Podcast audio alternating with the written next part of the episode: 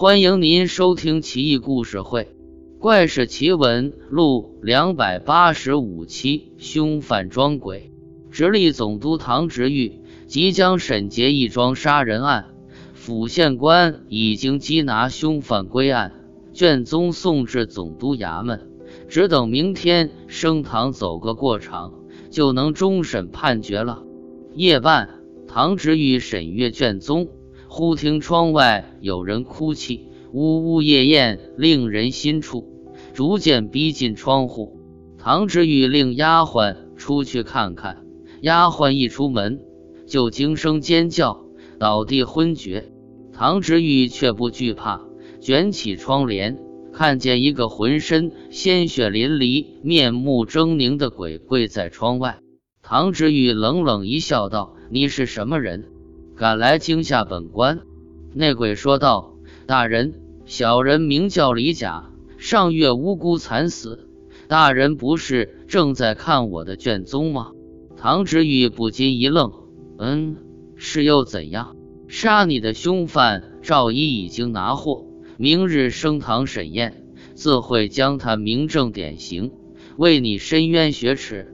你且退下吧。”李甲啜泣道：“大人。”杀我的不是赵一，是孟三。周县官贪污那会判案，硬抓了个赵一做替死鬼啊！现在真正的杀人凶手孟三逍遥法外，大人一定要为我做主。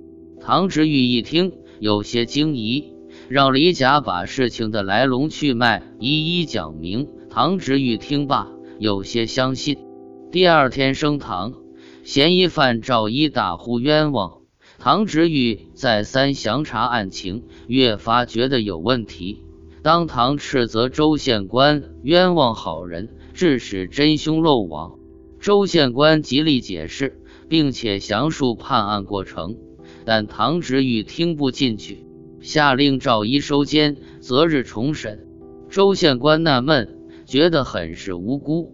原本铁证如山的案子。上报总督结案，往往都是一问即过的，这次却无端被猜疑痛斥，心里很不是滋味，就去求唐执玉的师爷帮忙。师爷说道：“这事我也觉得奇怪，制台大人好像知道此案内情似的，可又没有明说，着实蹊跷。我也看了此案卷宗，人证物证俱在，赵一定是凶手无疑。”现在要翻案，根本说不通啊！这样吧，我去找制台大人聊聊，看看到底出什么事了。师爷来到唐执玉家中，询问个中情由。唐执玉就将昨夜撞鬼的事详细说了一遍，称那鬼的相貌、穿衣打扮以及死状，都跟死者遇害当日情况一样，由不得不相信。师爷也踌躇不已，思量再三，忽然问道：“东翁，那鬼怎么来的？你没看到？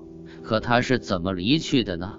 唐执玉道：“翻墙头走的。”师爷笑道：“鬼有其形无其质，要想离去，必定当即幻灭，消失无踪，岂有翻墙离去的道理？”唐执玉以手夹额道：“哎呀，我怎么没想到呢？”当即到墙边查看，居然看到有脚印和血迹，一直延伸到墙外小路上。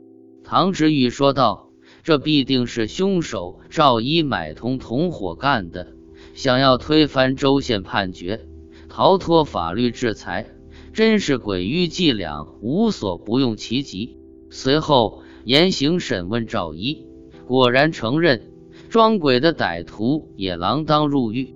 案情真相大白，真是佩服这个姓赵的，居然想到这么一个办法来脱罪。幸亏师爷明察秋毫，否则一定会被他唬住，以至于真凶逍遥法外，把无辜者当他的替死鬼了。